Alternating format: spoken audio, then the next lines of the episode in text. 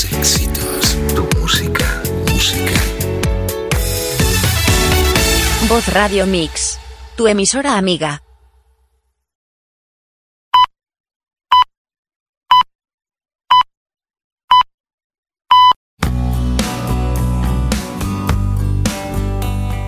Terapia Astral Cuántica.es patrocina este espacio.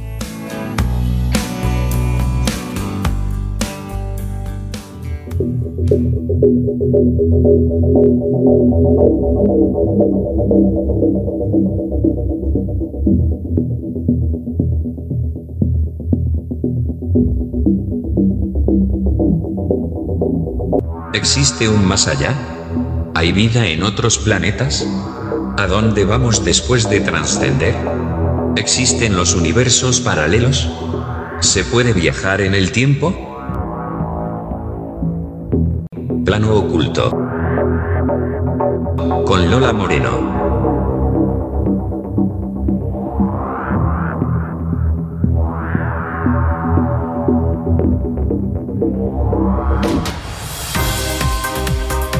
Hola, ¿qué tal? Muy buenas noches, queridos oyentes, y bienvenidos un sábado más a Plano Oculto de vozradiomix.com, cuando son las 23 horas y 2 minutos de la noche. Saludos a todos los que nos escuchan a través de internet en España y en todo el mundo en estos momentos, y mañana en el podcast de Evox. Recordaros que podéis mandar vuestras notas de voz al WhatsApp del programa más 34 643 03 0774 y el Telegram Plano Oculto, contando vuestras experiencias anómalas, paranormales o algún tipo de avistamiento en los cielos.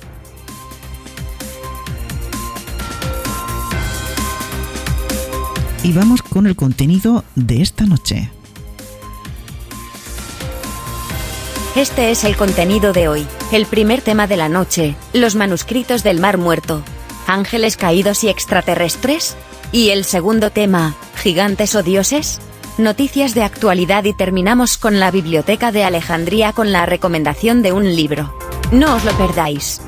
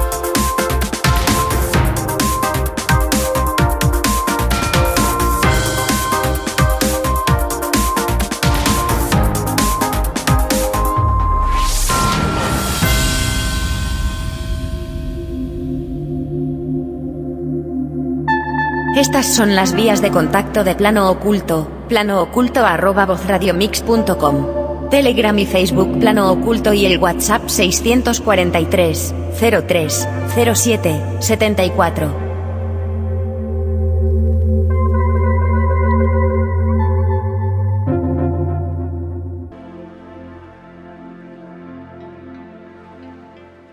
¿Has tenido fenómenos paranormales? ¿Has sido testigo de avistamientos ovnis? ¿Conoces alguna historia y quieres contarla? Envía una nota de voz al WhatsApp del programa más 34 si estás fuera de España, 643 03 07 74 o al Telegram Plano Oculto.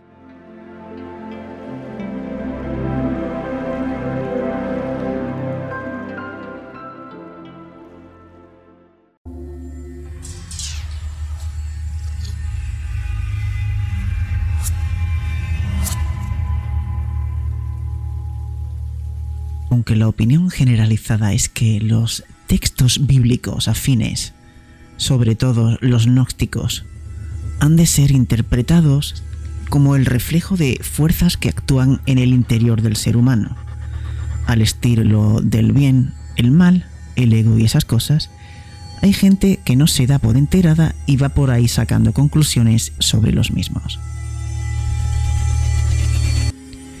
Quién sabe, puede que aquello de como es arriba es abajo, como es dentro es fuera, sea un concepto extremadamente literal, más radical y poderoso de lo que se pueda llegar a pensar. Quienes lleguen a pensar en ello, claro, y que todo ese asunto de la manifestación de los arquetipos en la materia ilusoria tenga desenlaces imprevisibles. Los manuscritos del Mar Muerto encierran la historia de cómo unos tipos sin escrúpulos invadieron la Tierra con bastantes malas artes. Por suerte, también es posible encontrar claves para librarse de ellos, que es la parte en que la interpretación se vuelve más al estilo de las explicaciones convencionales sobre el ego, el bien, el mal y esas cosas, por lo que no entraremos en ello al menos esta vez. Y es que parece que la sencilla y simple idea de que un cosmos con un Dios único y todopoderoso que lo tiene todo controlado de cabo a rabo les resulta un tanto aburrida. Las tradiciones más antiguas y herméticas consideran que la fuente pura y perfecta no puede ser la responsable directa de la imperfección. Esta tiene que deberse a la actividad de agentes intermedios que han perdido en el proceso de la cosmogénesis parte de la perfección primera. Estos agentes intermedios eran en las tradiciones herederas de las culturas que poblaron Mesopotamia hace 6.000 años los diferentes dioses y sus cohortes. Acudiremos aquí a uno de esos libros que no saben cómo ni por qué eh, lo tienes hasta que se te ocurra un tema como este que nos ocupa, Apócrifos del Antiguo Testamento. Una colaboración entre profesores de la Universidad Complutense de Madrid y el Centro Bíblico Español de Jerusalén.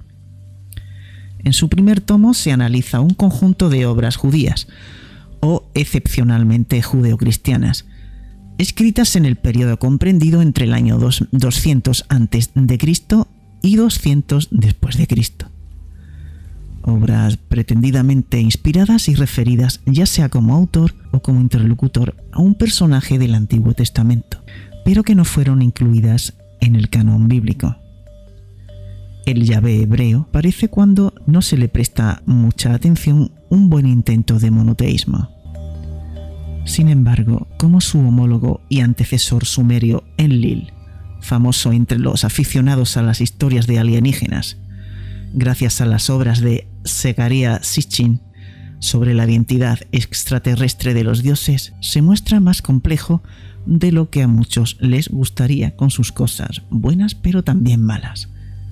Estricto a la hora de imponer leyes, firme partidario del gobierno basado en el terror y severo a la hora de castigar a quien no se acoja a su sistema.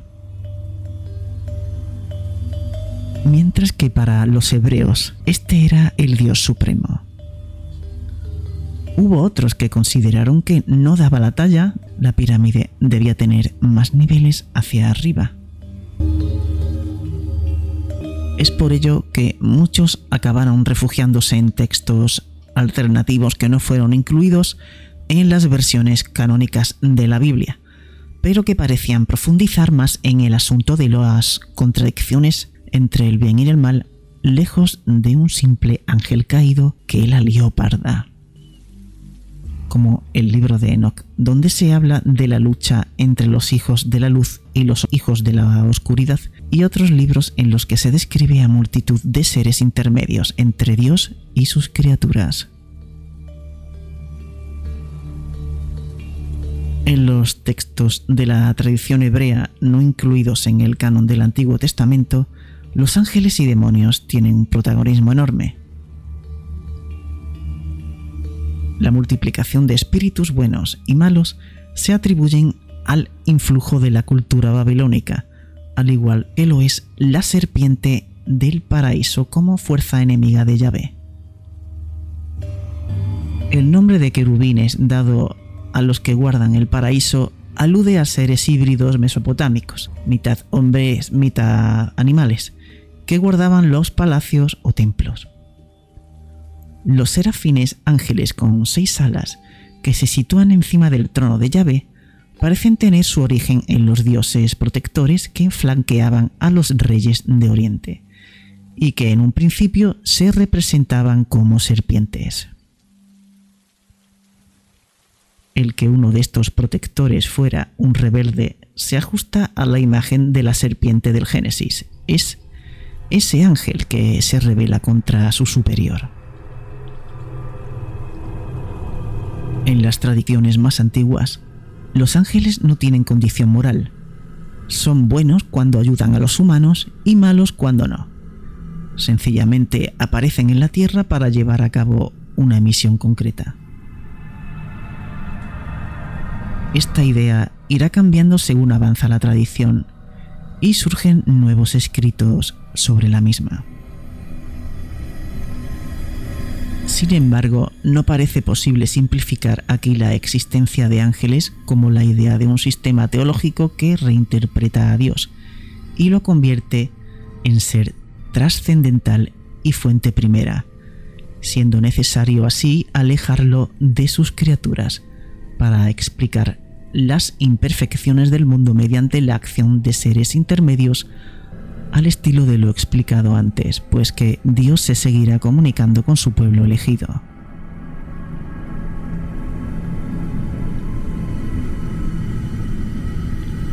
Es decir, tenemos a un Dios que cuida directamente a algunos de sus favoritos, pero que gobierna al resto de pueblos mediante ángeles.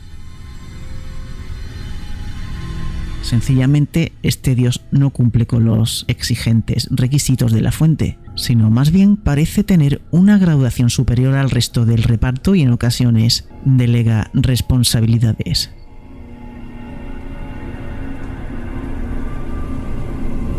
Dios distribuyó los pueblos entre los ángeles y se reservó para sí a Israel. Cada nación tiene su ángel custodio habiéndose establecido las fronteras en función del número de hijos de Dios. Los ángeles veían para que la historia siga su curso fijado en las tablas celestes, por lo que intervienen constantemente en la vida de los humanos. El poder de estos ángeles es tal que pueden cometer actos tales que ciertas naciones se niegan a apartarse de Dios. Los demonios son ángeles rebeldes que se presentan como enemigos de los hombres. A su frente está Satán, Mastema, Beliar. En algún tipo de pacto, este pide a Dios que no encadene a todos sus espíritus, de forma que logra que una décima parte de sus subordinados anden sueltos por la tierra causando el mal, garantizándoles que no serán castigados hasta el fin de los días.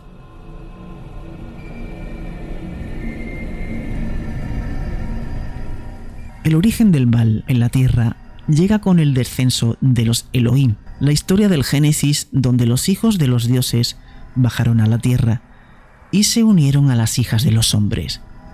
Por supuesto, la versión oficial es que no eran hijos de los dioses, sino de Dios. El plural era algo así como señal de respeto y reconocimiento de su gran poder. Para los apócrifos que narran esta historia, se refieren a ángeles que llegaron al planeta para engendrar hijos de mujeres terrestres, de donde surgió una raza de gigantes, los Nephilim. En otras versiones, esa no era la misión encomendada, sino que venían con una intención más noble, enseñar leyes y justicia. Sin embargo, algunos de ellos, concretamente 200, se desmadran al ver a las humanas.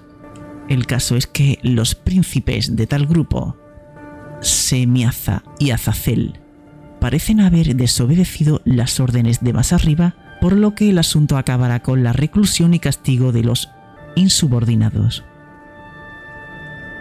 Al contrario de lo que se pretende aparentar en los textos canónicos, los eruditos que escriben sobre los apócrifos dicen que, en el mundo de los apócrifos, ángeles y demonios figuran como seres personales. Satán, Mastema, Beliar, Azazel, no son personalización de fuerzas nocivas, sino seres personales malos. En este sentido de la realidad de estos seres, los autores también apuntan a la epístola de los Efesios 6:12. No es nuestra lucha contra la carne y la sangre, sino contra los principados, potestades, contra los poderes mundanales de las tinieblas de este siglo, contra las huestes espirituales de la maldad que andan en las regiones aéreas. Hasta aquí la historia contada por los textos hebreos, pero no reconocidos por el canon bíblico, donde Yahvé es temido pero todavía respetado como poder supremo aunque como vemos las historias apócrifas filtran datos que permiten atisbar que la cosa no es tan simple. Ahora vamos a ver los gnósticos, la otra parte de la historia. En uno de los documentos de Nag el Apocalipsis de Adán, este le cuenta a su hijo Set que en su estado original nos parecimos a los grandes ángeles eternos, pues estábamos más altos que el Dios que nos creó y que los poderes de aquel a quien no conocimos.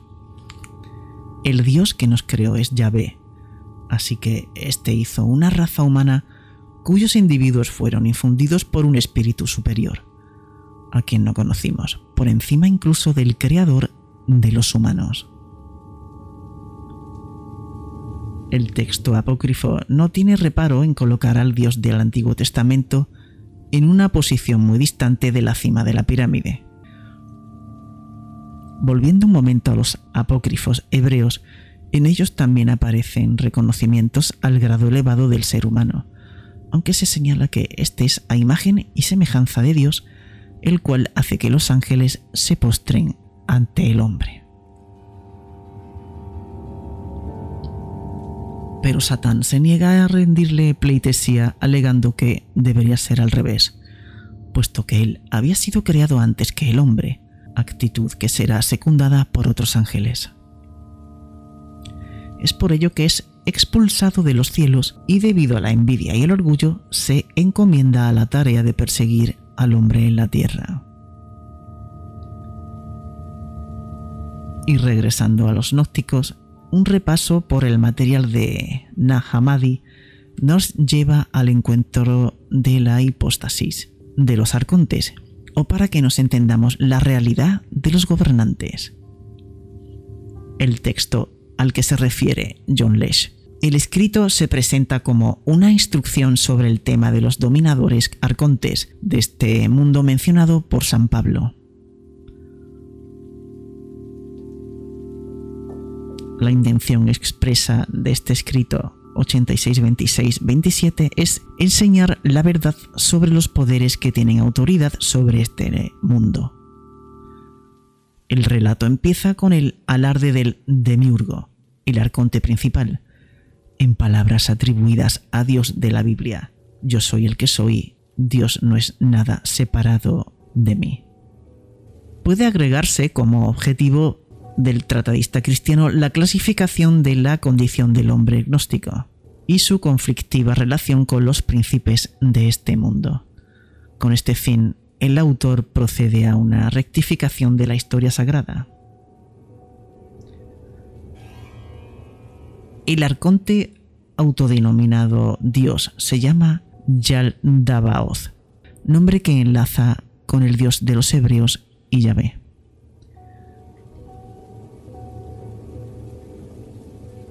Según la hipostasis, es una criatura demente y cegada por el poder, incapaz de evolucionar debido a que es una limitación de su naturaleza intrínseca.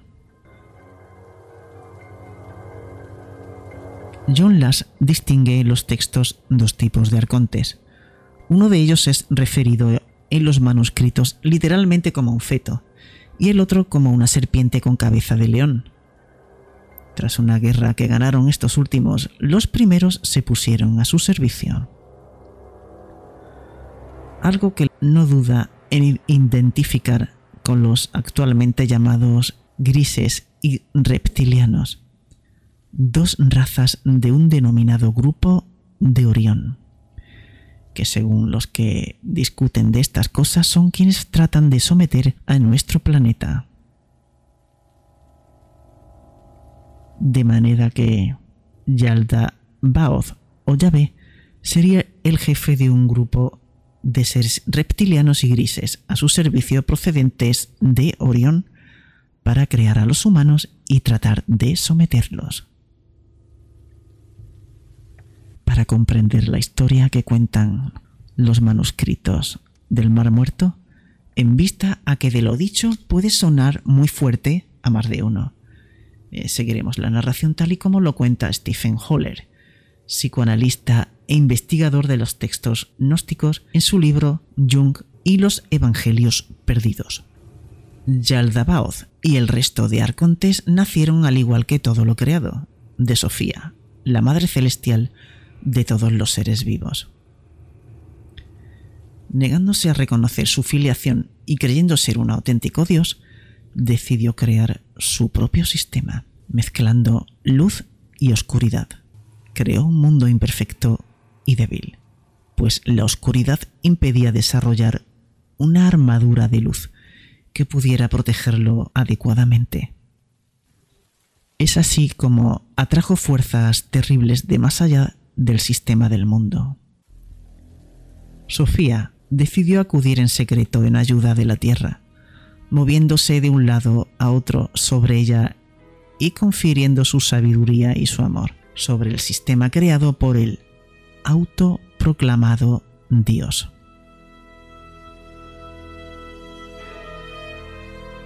Los gobernantes creyeron únicamente ellos habían creado y ordenado el mundo, pero el espíritu de Sofía dio correctamente al lugar espléndidas pautas arquetípicas que introdujo en el tejido de su obra.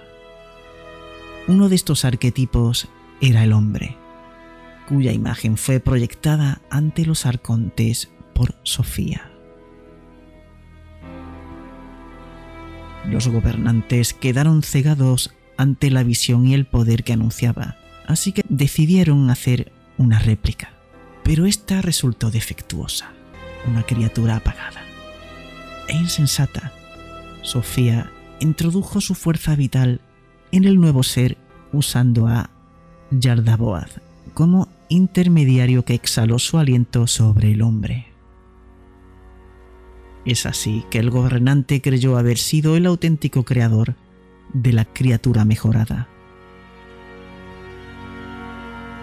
Pero los gobernantes terminaron por darse cuenta de que el hombre era un ser espiritual, ajeno a los poderes arcontes y que su inteligencia excedía a la de ellos. De nuevo la superioridad del ser humano sobre su creador. Si los hebreos acusan a Satán de odiar a los humanos de la tierra por la superioridad de estos, los gnósticos no tienen reparos en acusar al cabecilla de todo esto. Así, siguiendo con la hipostasis de los arcontes, Yaldabaoth, enfurecido, atacó al hombre y lo arrojó a la región más oscura de la materia para que la guideciera allí, sumiso en la pena y en la privación. Y he aquí que enlazamos con Adán, pero Sofía le envió ayuda para que le asistiera y diera sabiduría espiritual, Eva. Esta como espíritu de sabiduría entró en Adán y se ocultó en él, de modo que los gobernantes no la pudieron capturar. Estos entonces decidieron usar maneras de influir en nuestras mentes, recurriendo a lo que hoy en día llamaríamos técnicas de condicionamiento subliminal a base de engaños y simulaciones. Su poder no radicaba tanto en lo que podían hacer como en lo que la víctima creía erróneamente que podían hacer. El engaño en este caso consistía en el Edén, cuyas bellezas y placeres estaban diseñados para mantener al hombre cautivo en él, como en, hemos dicho, la región más oscura de la materia, y que él mismo fuera su propio carcelero, sin intenciones de escapar.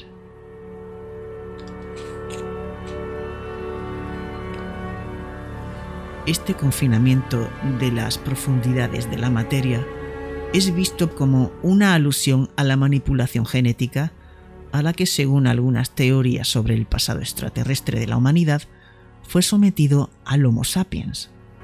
La cosa es que esto no lo dicen solo unos cuantos tipos aficionados a asistir a convenciones.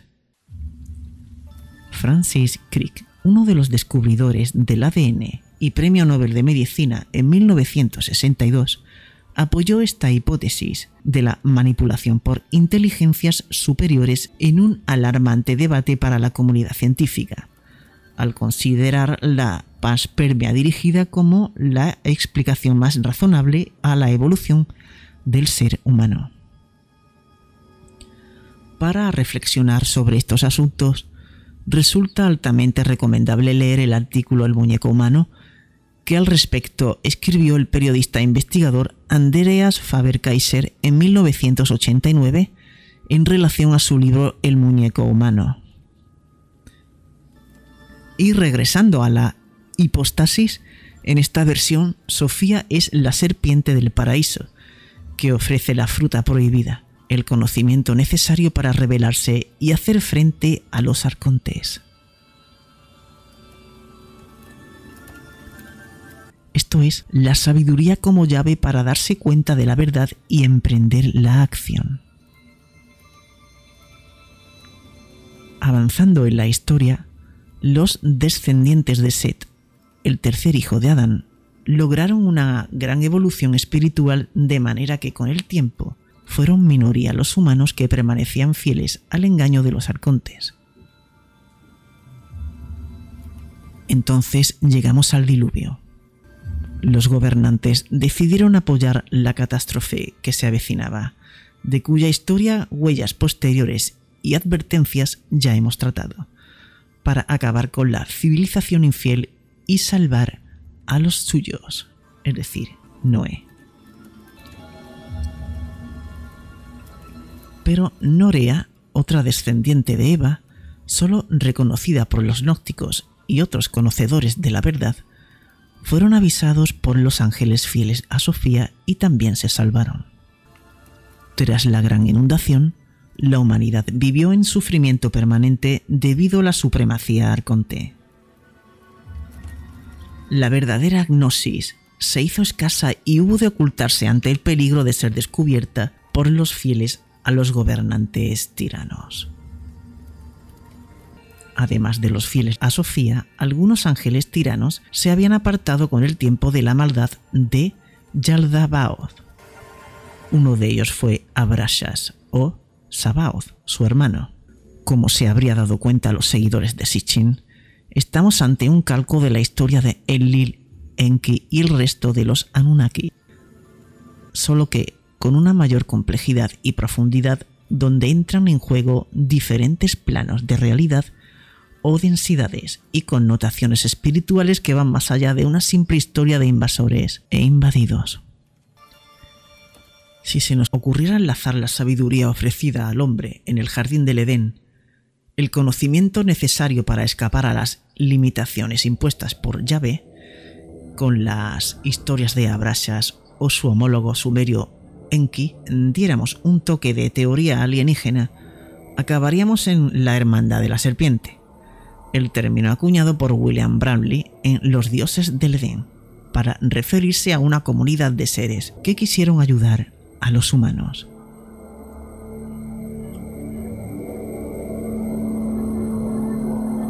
Esta hermandad, sin embargo, habría sucumbido pronto a los largos tentáculos de los gobernantes tiranos para convertirse en un arma de engaño. Algo así como nuestros actuales servicios de inteligencia contrainteligencia y contra contrainteligencia.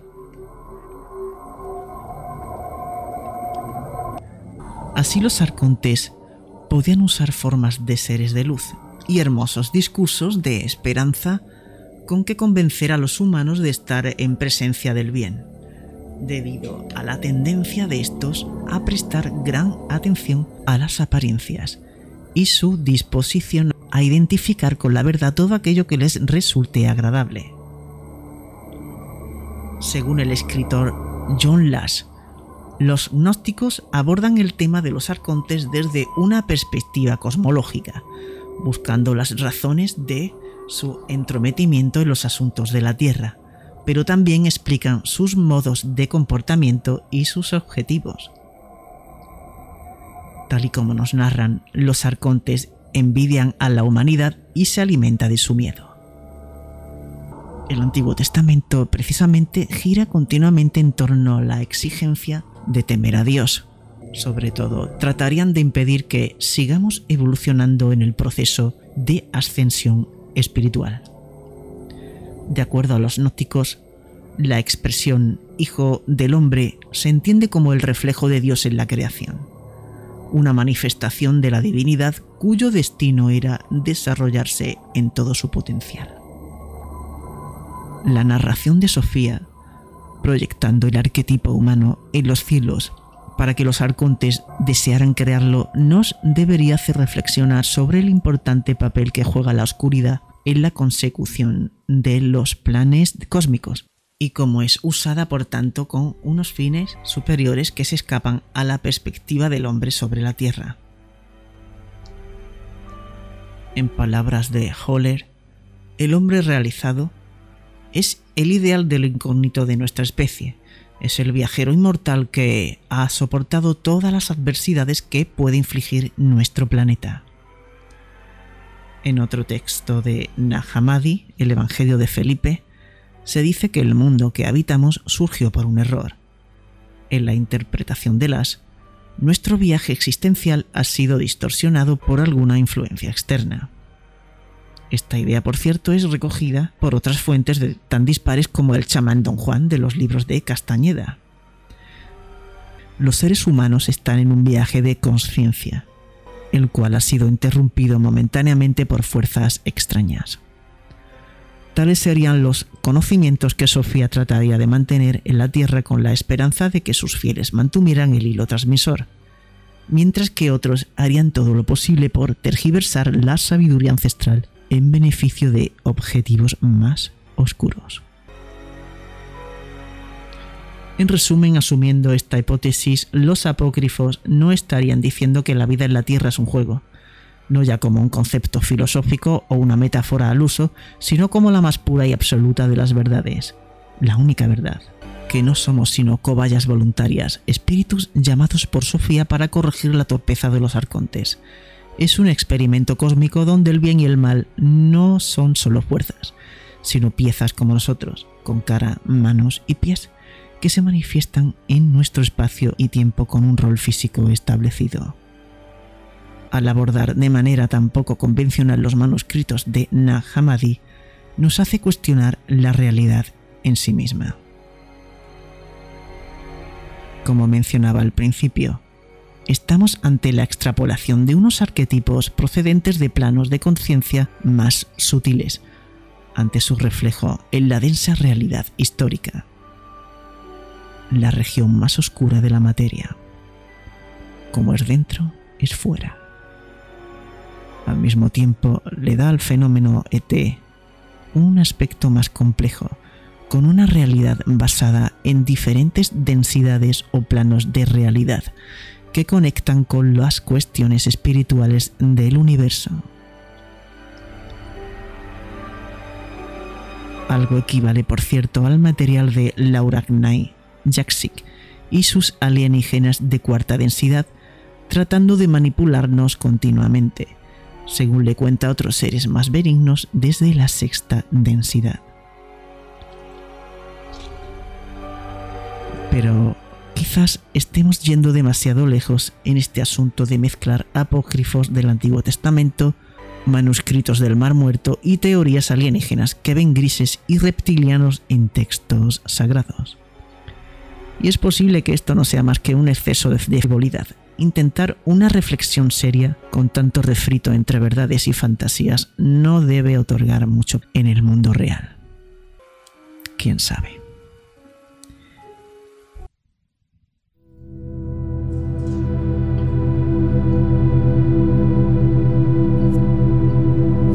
Plano Oculto. Con Lola Moreno, en vozradiomix.com, tu emisora amiga.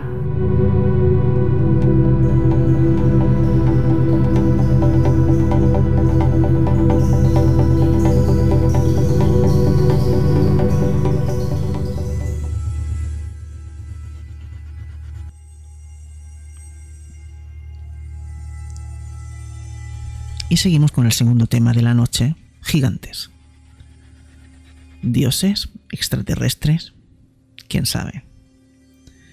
Diseminados en los cinco continentes, se han descubierto restos arqueológicos de esqueletos humanos que demuestran que en la Tierra habitaron seres gigantescos. Además de desorientar a la comunidad científica, estos restos avalan las leyendas y tradiciones que el folclore popular ha recogido sobre los gigantes con el paso del tiempo. ¿Son los gigantes únicamente protagonistas de historias fantásticas o por el contrario sus hazañas pertenecen a la memoria colectiva de la humanidad y están basadas en relatos de lo que realmente ocurrió en el planeta? ¿Quiénes construyeron las colosales estructuras megalíticas y desplazaron grandes monolitos como si de un juego se tratara? La arqueología hasta el momento no ha ofrecido ninguna respuesta convincente. Resulta incómodo para los arqueólogos reconocer que hoy día no existen grúas ni aparatos elevadores capaces de mover y levantar titánicos bloques de piedra de 1500 toneladas, como es el caso de las terrazas de Baalbek, actual Líbano.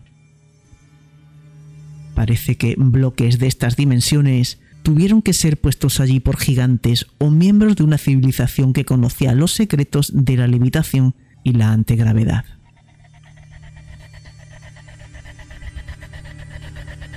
Y esto escribe David Barclay en su libro Extraterrestres, la respuesta definitiva de los ovnis. Las construcciones de la isla de Pascua El yacimiento megalítico de Ollantaytambo, Cuzco, Machu Picchu, las Islas Marquesas, las islas volcánicas de Pompey en la Polinesia. Son una pequeña muestra de muchas de las construcciones de estas características que existen en nuestro planeta, atribuidas por los habitantes locales a los gigantes. La figura del gigante se representan casi todas las culturas y sus leyendas. Las podemos encontrar en múltiples relatos mitológicos del viejo mundo, griegos, nórdicos, germánicos, hindúes, indoeuropeos y también en el Nuevo Mundo como en las tradiciones de los mayas, los aztecas y los incas, así como en casi todos los libros sagrados de la antigüedad, el Levar Gabale, libro de invasiones irlandés, el Ramayana hindú y hasta en la Biblia, porque hablar de unos seres que no existieron en realidad. La ciencia cree ver en su gran tamaño una metáfora, el mito cosmogónico que simboliza el poder y la fuerza, una simple magnificación de los poderes atribuidos a la figura humana. Pero autores como el ya citado David Barclay, clásicos como Eric Bodaniken Robert Charroux, Pierre Dacour, el ya fallecido Jimmy Giu o el ex jesuita Salvador Freixedo, entre otros, creen ver en estos relatos los primeros contactos entre civilizaciones extraterrestres y los hombres de la Tierra.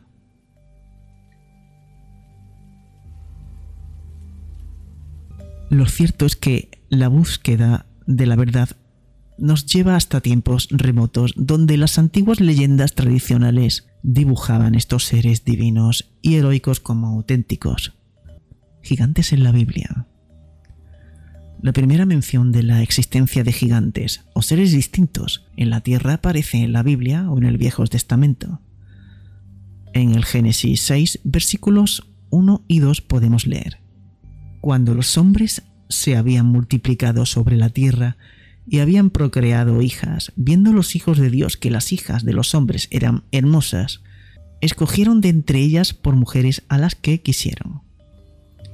Los nefilim en hebreo gigantes según se recoge en el Génesis 6.4, existían en la tierra por aquel tiempo, por entonces y también en épocas posteriores. Cuando los hijos de Dios cohabitaban con las hijas de los hombres y éstas tuvieron hijos, aparecieron en la tierra los gigantes. Estos son los esforzados varones de los tiempos primeros, los héroes famosos. Según Zacarías Sitchin, autor del duodécimo planeta, Nephilim significa literalmente aquellos que bajaron de los cielos a la tierra.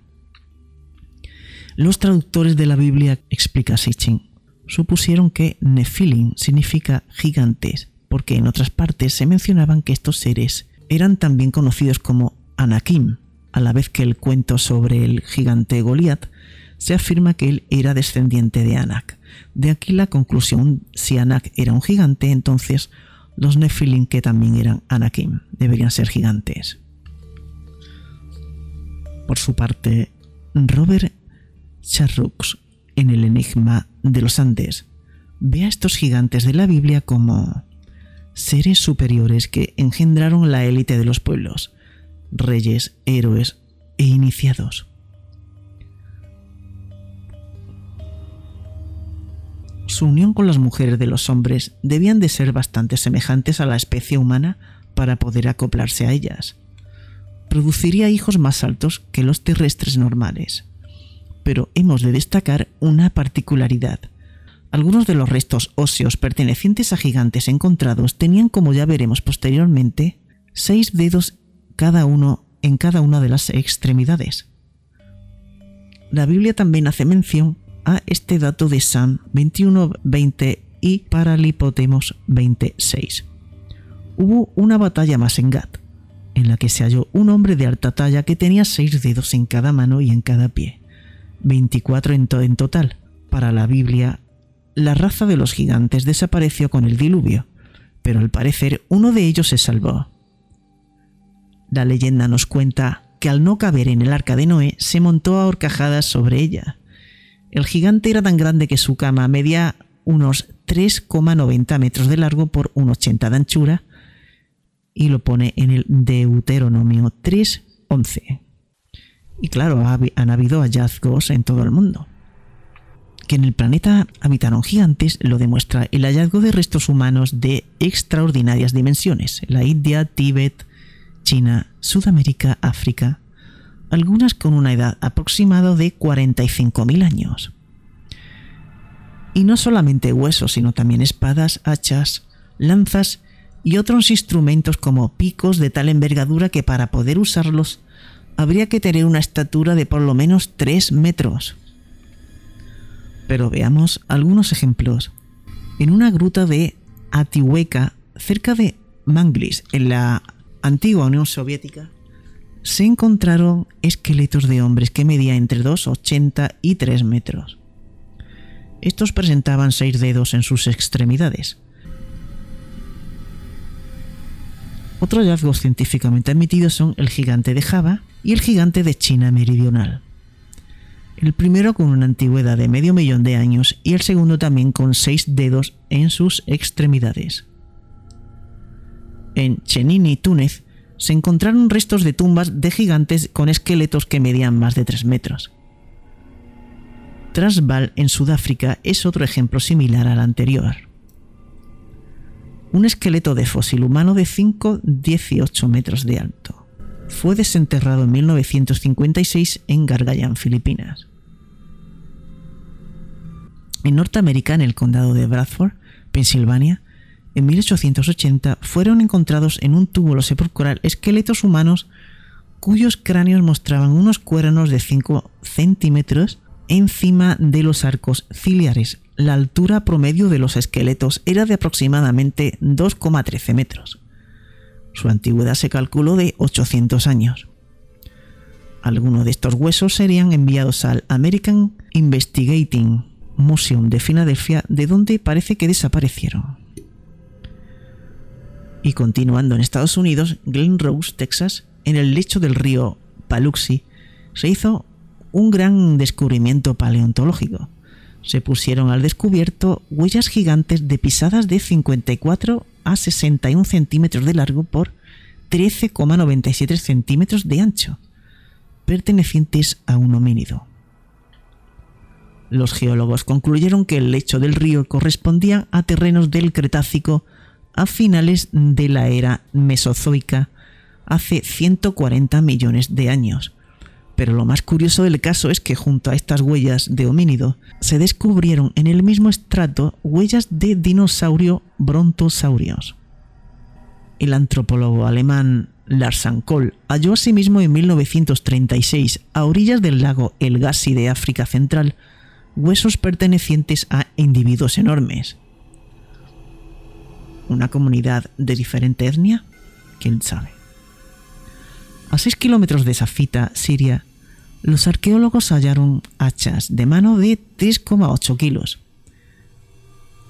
En Marruecos Oriental se descubrieron picos de 32 por, 22 centímetros y de 4,2 kilos de peso y hachas con dos filos de 8 kilos. Tales dimensiones requerirían una buena envergadura para poder utilizar estos instrumentos eficazmente. Más recientemente en Marruecos también se han hallado en una cueva de la región de Nador, en el norte del país, restos de tres esqueletos de niños pertenecientes a una raza desconocida de gigantes. Se trata de una zona próxima a las míticas columnas de Hércules, considerada patria del bíblico gigante Goliat en la ciudad megalítica de Lixus, antigua Libia, se encontraron restos humanos de esqueletos de Homo sapiens, con edades comprendidas entre los 10 y 12 años y una antigüedad de 20.000 años. Los esqueletos miden aproximadamente 2,25 metros de altura. Todos estos ejemplos son una pequeña muestra de múltiples hallazgos que se suceden por todo el planeta y que no vamos a detallar para caer en el aburrimiento, pero vamos a proseguir tan solo un poco más en nuestro territorio. Aquí en España, en la península ibérica, y más concretamente en el norte, es donde mayor número de crónicas tradicionales se recogen. Los gigantes atávicos, considerados paganos por la religión cristiana, lejos de desaparecer, han pervivido en los cuentos populares y nos han sido presentados como pertenecientes a una raza gigantesca y no como una singularidad en Cataluña els gegants continúan presentes en muchas fiestas y representaciones. Se han integrado en las fiestas populares hasta el punto de que todas las comarcas tienen los suyos y forman parte del patrimonio cultural e histórico. Los cuentos populares locales ubican el gigante ligado a numerosos menires y dólmenes. Los monumentos megalíticos eran construidos según el folclore por seres gigantescos durante la noche. En Portugal, a los dólmenes se les llama todavía antas, tumbas del gigante o construcción del gigante, puede que en honor al gigante Anteo. En euskera a los monumentos megalíticos se les denomina Mairuen Baratza, huerta de los gigantes o huerta de los gentiles, nombre este último con el que se les conoce en el territorio vasco. Por lo tanto, que la tradición universal designe a los dólmenes como las tumbas de los gigantes podrían suponer más de una leyenda, si nos atenemos a las evidencias arqueológicas. En principio, un yacimiento controvertido en restos de estas características lo construyen el Dolme de Oren, en Prullans, la Cerdaña Pirineos catalanes, en 1917, al parecer, se descubrieron entre otras piezas fémures de entre 70 y 92 centímetros de largo. Aunque existe bastante confusión sobre la veracidad del hallazgo, el investigador Fernando Ledesma en su libro La Cerdaña, Esmeralda Mágica del Pirineo, asegura que se encontraron siete esqueletos de la especie humana en el Dolmen 1, de gran envergadura. El escritor y periodista Miguel Aracil, amplía que en realidad fueron nueve los esqueletos descubiertos en la época del hombre de Comañón, cuando el hombre de este periodo no superaba, según lo establecido por la ciencia oficial, los 1,65 centímetros de altura. Los restos fueron custodiados por la familia Casanovas en la Torre de Pruyans, antigua casa palacio de los marqueses de Monistrol. Posteriormente parte de estos restos se entregarían al Museo Arqueológico de Cataluña. Lamentablemente aquí se pierde la pista de este material, pues el museo no reconoce haberlos visto nunca. El caso es que arqueólogos y estudiosos han encontrado con relativa frecuencia huesos humanos de enormes proporciones en la península ibérica. En Garós, Pirineo de Lleida, al reconstruir el ábside de la iglesia, el párroco Mosén Jacques encontró los restos de un gigante de 3 metros de altura con un hierro clavado en el cráneo.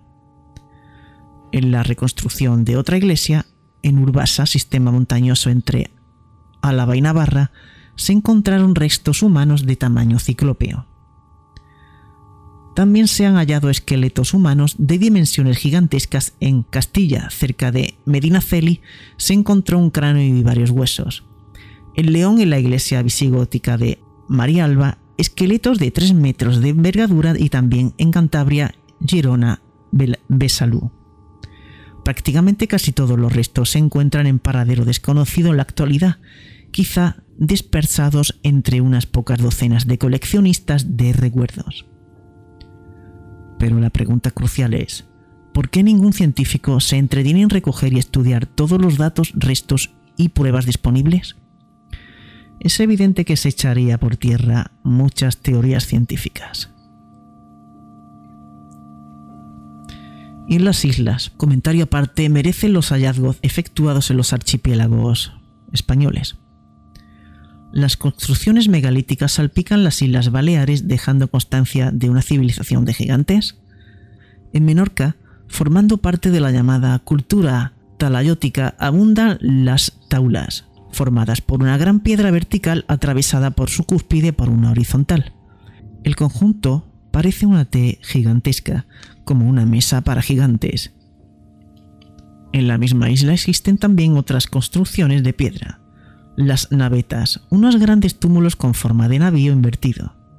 Cuenta la leyenda que la naveta de Studons, una tumba colectiva de la época pretalayótica, fue levantada por un gigante que competía por el amor de una giganta. Una de las constantes mitológicas menorquinas es la presencia de una raza de gigantes. Las tradiciones refieren a que una tribu de estos seres habitó la isla. Luego, todos los monumentos prehistóricos han sido adjudicados a esta raza. Evidentemente todo esto no es más que una tradición, pero no deja de ser curioso que en las postrimerías del siglo XVI el padre Bautista Beninellis, historiador, hallara en una cueva de la cala San Vicente de Mallorca unos gigantescos huesos prehistóricos. En el conjunto megalítico del Rellotge, en Cana, Costa Formentera, en el interior de una tumba colectiva cuyo origen se remonta a 1900 a.C., se hallaron restos óseos que sobrepasaban los dos metros de altura.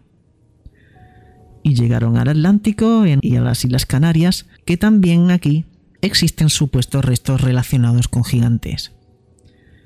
Emiliano Betancourt, descubridor de las famosas pirámides de Weimar, localizó un insólito enclave arqueológico que reavivaba el mito de los gigantes entre los guanches, antiguos habitantes de las islas, la llamada medida de los gigantes.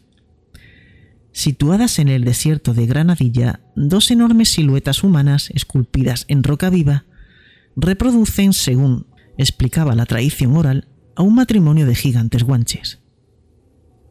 Las dimensiones del contorno eran de 2,94 metros el varón y 2,67 la mujer. Asimismo fue descubierta en un antiguo cementerio guanche, cercano al desierto de Granadilla, una muela de extraordinarias dimensiones. En definitiva, otra prueba más que sumar a la larga lista de enclaves de restos óseos humanos que forman parte de nuestra historia oculta.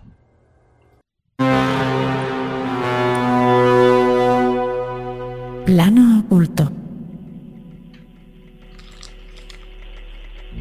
Voz Radio Mix. Con Lola Moreno.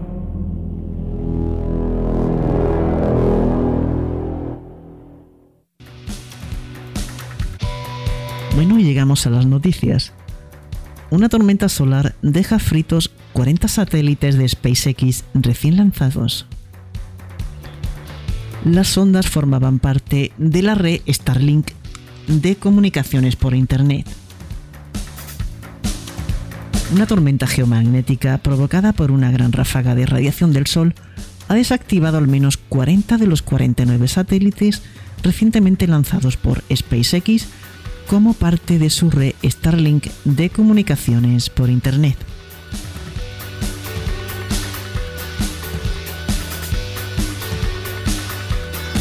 Descubren un tercer planeta en la estrella más cercana a Alpha Centauri. Encuentran un planeta rocoso y caluroso en nuestra estrella vecina en la que se habían descubierto ya otros dos mundos, es mucho más pequeño que la Tierra y todavía no saben si tiene atmósfera y si es potencialmente habitable. Y seguimos con otra noticia interesante. El reducto francés de los primeros sapiens de Europa rodeados de, neandertales. Un grupo pionero de Homo sapiens llegó hasta el sur de Francia hace más de 51.000 años, 100.000 años antes de que nuestra especie se extendiera por Europa. Durante cerca de 40 años, el grupo ocupó una cueva que apenas un año antes había estado habitada por neandertales. La presencia de Homo sapiens en Europa es por lo menos 10.000 años más antigua de lo que se pensaba. Un equipo internacional de investigadores en efecto acaba de encontrar en una cueva francesa un diente de leche fósil de un niño de nuestra especie de hace más de 51.000 años mucho antes de la llegada oficial de nuestra especie al continente europeo. El pequeño formaba parte de un reducido grupo de humanos modernos que lograron llegar hasta allí 10.000 años antes de que Homo sapiens se extendiera por el continente. Pero no dudaron mucho.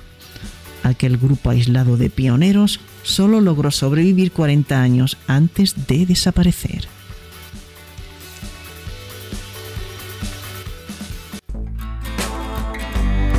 Bueno, pues hemos llegado a la biblioteca de Alejandría y como cada semana recomiendo un libro. Y esta semana el libro se titula Medicamentos que nos enferman e industrias farmacéuticas que nos convierten en pacientes.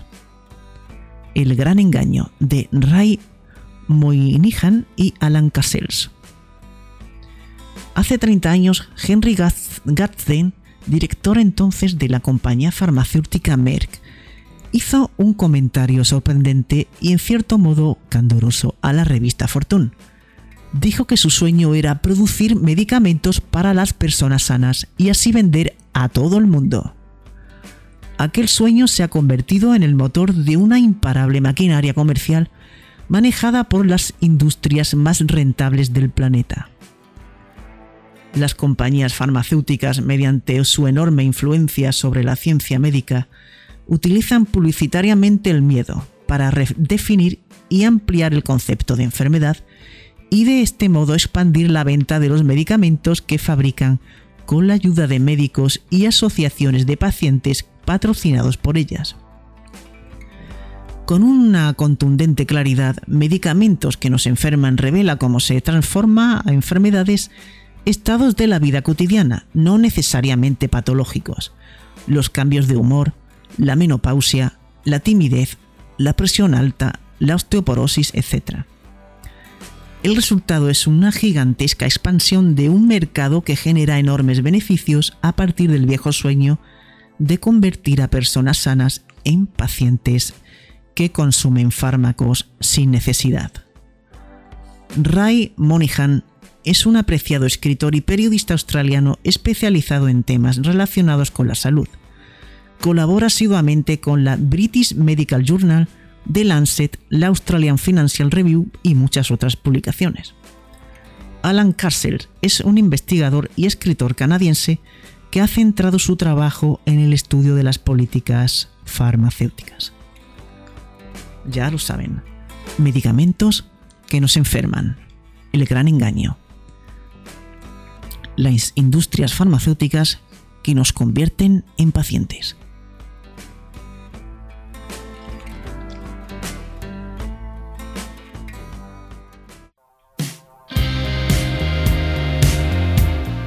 Bueno, pues hemos llegado al final del programa de hoy. Muchas gracias por estar ahí una semana más y os emplazo al próximo sábado a las 23 horas, una hora menos en Canarias y por supuesto al resto de oyentes de cualquier parte del mundo. Pasad buena semana. Adiós.